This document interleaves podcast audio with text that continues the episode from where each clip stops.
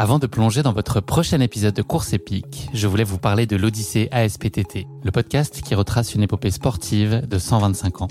Le mouvement ASPTT propose une multitude d'activités sportives pour tout niveau, du débutant au confirmé, dans toute la France. J'ai particulièrement aimé dans ce podcast l'alternance entre les anecdotes historiques sur de nombreuses disciplines sportives et les témoignages en immersion des adhérents de l'association. C'est à la fois rythmé, vivant et instructif.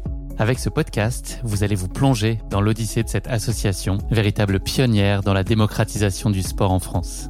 Et puis les quatre épisodes de l'odyssée ASPTT mettent en lumière ce qu'il y a de plus essentiel dans le sport selon moi. Les notions d'égalité, de solidarité, d'inclusion et d'accessibilité. Et dont la course à pied est d'ailleurs une très belle expression, vous êtes bien placé pour le savoir. Vous savez désormais ce qu'il vous reste à faire. Faites comme moi, courez découvrir les quatre épisodes de l'Odyssée ASPTT sur votre plateforme d'écoute favorite. Salut, c'est Guillaume. Je vous propose de découvrir un extrait du prochain épisode de Course épique. Course épique, c'est chaque semaine un invité, une course, une histoire hors du commun. Je vous donne rendez-vous tous les mercredis pour découvrir un nouvel épisode et vivre une grande et belle histoire de course. Mais avant ça, place à un extrait de notre prochain épisode. Est-ce que tu peux nous raconter euh, comment s'est présenté à toi l'opportunité de participer à ce Thailand by UTMB euh, il y a quelques mois maintenant? Ouais, donc bah ça a été ça a été complètement euh, imprévu, c'est-à-dire que en fait initialement mon, mon, programme de course, ma saison de trail devait s'arrêter après Madère, après le Mute, et en fait j'ai été contacté par l'organisation même pas un mois avant le départ, trois semaines avant le départ. Et, euh, et donc, euh, bah, ça a été une opportunité auquel je m'attendais pas, évidemment, une proposition euh, complètement inattendue. Et donc, je me suis accordé quand même quelques jours de réflexion avec mon épouse. Et, et au final, bah, l'opportunité était vraiment trop belle et trop difficile à refuser. Donc, même si physiquement, j'étais pas sûr de pouvoir m'y présenter dans, dans, un état digne d'un ultra, la perspective de, de, de, découvrir ce pays et de participer à cette course euh, m'a motivé à y aller. On l'a compris, donc cette course, elle s'est un peu placée de façon inattendue dans ton calendrier annuel. Est-ce que c'est pour toi, euh, en quelque sorte, enfin, un peu frustrant de ne pas pouvoir mettre en œuvre de plan de préparation comme tu le feras en temps normal ou de te dire que tu n'es peut-être pas euh, à un pic de forme pour ce rendez-vous Ou est-ce que c'est juste le plaisir de dire que tu vas vivre cette expérience un, peu inattendue, justement, et aller explorer de nouvelles contrées? Est-ce que c'est quand même ça qui prend le dessus? Euh, dans un premier temps, ouais, effectivement, je, comme je t'ai dit, moi j'aime bien me présenter sur une course en ayant la sensation que je me suis préparé au mieux.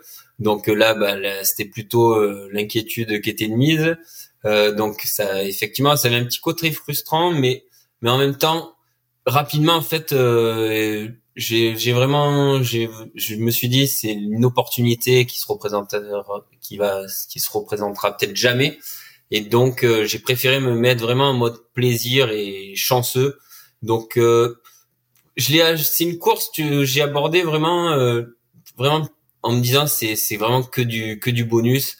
Et j'y suis vraiment allé pour pour pour cette opportunité, pour découvrir ça et sans objectif pour le coup de, de performance. Donc donc finalement, je me suis présenté là-bas super détendu et euh, juste heureux d'y être.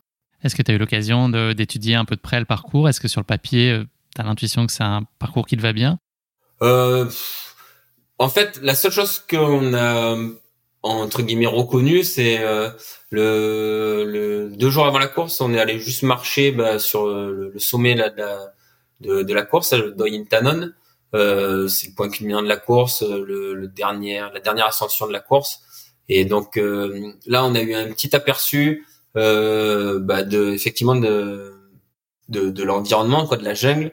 Et euh, là, ça m'a mis quand même un petit coup de stress, c'est-à-dire que les deux footings qu'on a fait dans dans la jungle, là, tu te rends compte que c'est quand même assez particulier, que qu'il va falloir composer avec ce terrain qui est qui est évidemment complètement différent de ce qu'on peut rencontrer dans nos montagnes françaises ou, ou même européennes.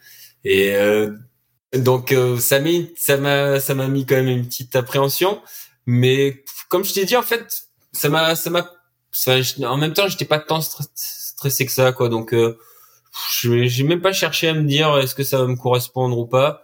Euh, après euh, j'étais en fait, on va dire ce qui me stressait, le seul truc qui aurait pu me stresser, c'était les conditions météo, parce que j'avais vu des vidéos de l'édition précédente où là pour le coup euh, il s'était pris des trompes d'eau et du coup bah la jungle sous des trompes d'eau c'était c'était franchement ça avait l'air vraiment euh, terrible c'est-à-dire qu'il courait dans des rivières d'eau ça ravinait dans tous les sens ça avait l'air d'être une énorme galère. Est-ce que tu peux nous parler de la start list? Est-ce que tu as une idée euh, du niveau global de performance du plateau et puis notamment des coureurs locaux? Alors en fait, quand quand on a fait la, la, la, conférence de presse, là j'ai rencontré en fait le, le, le coureur thaïlandais là du team du team North Face. Clairement, c'était lui qui était annoncé comme euh, comme euh, le, le, favori, bien que sa sa cote ITRA euh, était pas était pas monstrueuse. Mais en gros, quand tu regardes son palmarès, toutes les courses thaïlandaises, bah, il les gagne. Hein, donc, et là, pour le coup, quand j'en discutais avec lui pendant la course, bah, c'est c'est vraiment la région de Thaïlande où il vit. C'est-à-dire qu'on est même passé par son village. Donc, clairement, lui, il était là euh, bah, pour gagner. Il voulait gagner cette course. Après, sur le papier, il y avait aussi, euh, il y avait euh, un coureur américain. C'était lui qui était le, le en termes de cote c'était lui le grand favori. Mais il a passé bah, les, les, les, jours d'avant avec nous. Et en fait, il revenait de blessure. Et physiquement, je sentais qu'il était quand même pas très serein. Et ce qui va ce qui va être le cas c'est-à-dire qu'en fait il va, il va, abandonner quoi assez rapidement je crois au bout du 30e kilomètre. Donc euh, voilà sur le papier c'était théoriquement ça aurait dû être lui le ça aurait dû être lui le, le, favori. Mais en, en fait enfin voilà je savais très bien qu'en gros ça allait être le thaïlandais qui allait qui allait qui allait jouer devant quoi donc euh, je et en plus je sais pas si c'était du bluff, mais quand je le je l'ai vu les jours précédents, enfin, il affichait une sérénité, une confiance euh, assez énorme. Et par contre, ouais, pour l'anecdote, j'ai bien fait de pas l'écouter parce qu'en fait, justement, je lui ai posé des questions sur le parcours qu'il connaissait comme sa poche. Et donc, euh, d'un coup, je lui demande si lui, il va partir avec des bâtons. Et donc, il me dit non, non, mais pas besoin. En fait, ça se court beaucoup. Et, euh, de toute façon, quand ça monte, euh, bah, c'est tellement pentu que de toute façon, t'as pas besoin des bâtons. Il vaut mieux te servir de tes mains pour t'accrocher partout.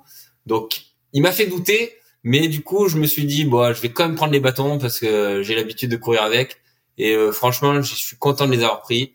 Et, euh, et pendant la course, quand je le voyais sans les bâtons, j'étais quand même assez impressionné à la fois en montée, en descente. Le mec, euh, comme il était agile dans cet environnement.